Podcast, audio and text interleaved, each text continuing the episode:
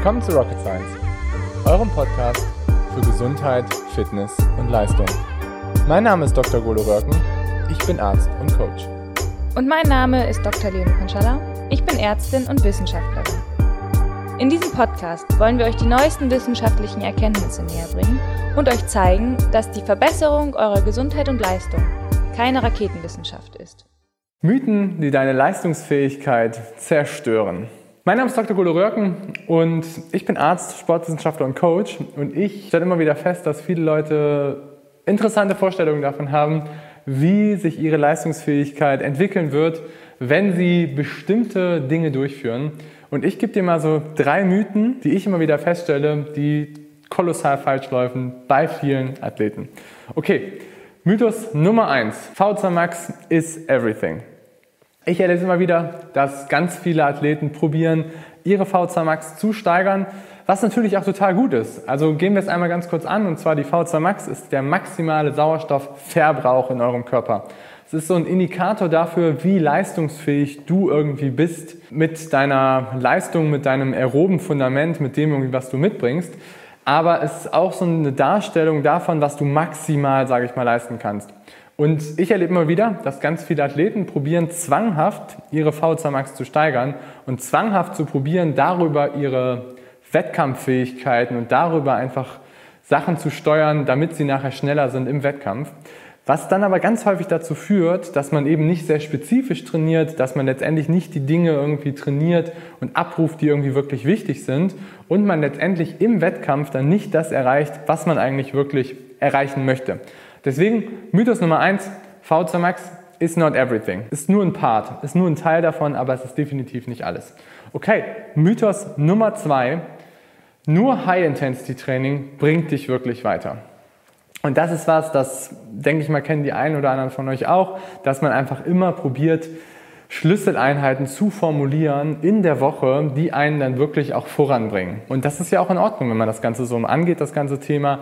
Aber was ich immer wieder erlebe, ist, dass die Leute dann probieren, gerade High-Intensity-Sessions als Schlüssel-Sessions darzustellen und diese Schlüssel-Sessions einzubauen in die Woche und das Ganze durchzuführen dabei aber irgendwie vergessen, alle anderen Sessions durchzuführen und dass deswegen letztendlich dann nur noch High-Intensity-Sessions durchgeführt werden. Und dass man halt so glaubt, langfristig seine Leistungsfähigkeit nach oben zu bringen. Was aber leider nicht so ganz funktioniert, weil was dann häufig passiert, ist, dass man eben ausbrennt, dass man sich übertrainiert, dass man nicht wirklich das erreicht, was man eigentlich erreichen möchte und dass man letztendlich auch nicht besser wird. Also im besten Fall wird man mit so einem Training eine Leistungsstagnation erreichen, meistens nur nach ein bis zwei Monaten. Und im schlechtesten Fall, was meistens passiert, wird man krass ausbrennen, krass übertrainieren und krass einfach in den Bereich kommen, wo man einfach auch nicht hin möchte, besonders auch, wo man gesundheitlich nicht hin möchte.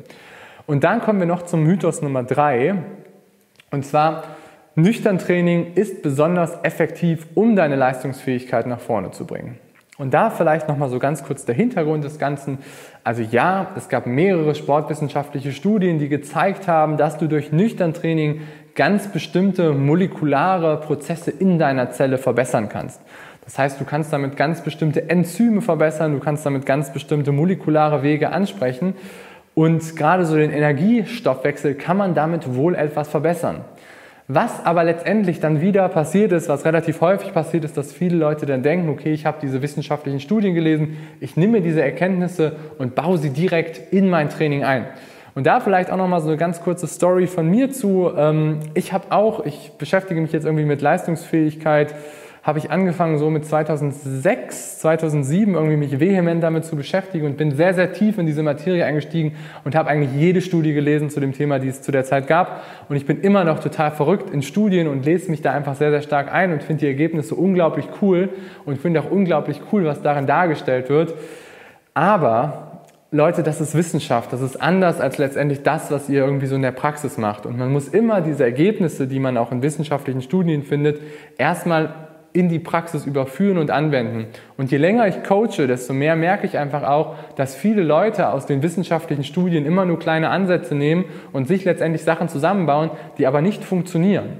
Und was ich einfach immer wieder erlebe, ist, dass Nüchtern-Training zum Beispiel viel zu häufig eingebaut wird und dass Leute anfangen, High-Intensity-Sessions nüchtern zu machen oder auch da in Stoffwechselwege reinzugehen, die letztendlich nicht förderlich für dich sind. Weil was passiert, wenn du zu viel nüchtern trainierst, ist, dass du einfach in so ein Energiedefizit kommst, dass du einfach deine Zelle in Bereiche bringst, wo du letztendlich mehr kaputt machst, als dass du was nach vorne bringst. Deswegen nüchtern Training, passt damit einfach auf, baut das nicht zu viel ein und baut dann maximal so 45 bis 60 Minuten ein. Alles klar. Ich hoffe, das Thema hat euch was gebracht. Ich hoffe, ihr fandet das Ganze interessant, dass man auch irgendwie gewisse Mythen hat, die vielleicht nicht ganz so gut funktionieren, gerade wenn man es langfristig betrachtet. Wenn euch das Ganze gefallen hat, würde ich mich mega freuen, wenn ihr mir einen Daumen hoch gebt oder auch einen Kommentar dazu schreibt. Ich bin jederzeit bereit, auch dazu ein bisschen was noch zu schreiben, wenn du da auch noch mal eine Frage zu hast. Und ja, ich wünsche dir einen schönen Tag. Mach's gut, bis dahin. Dein Golo. Ciao.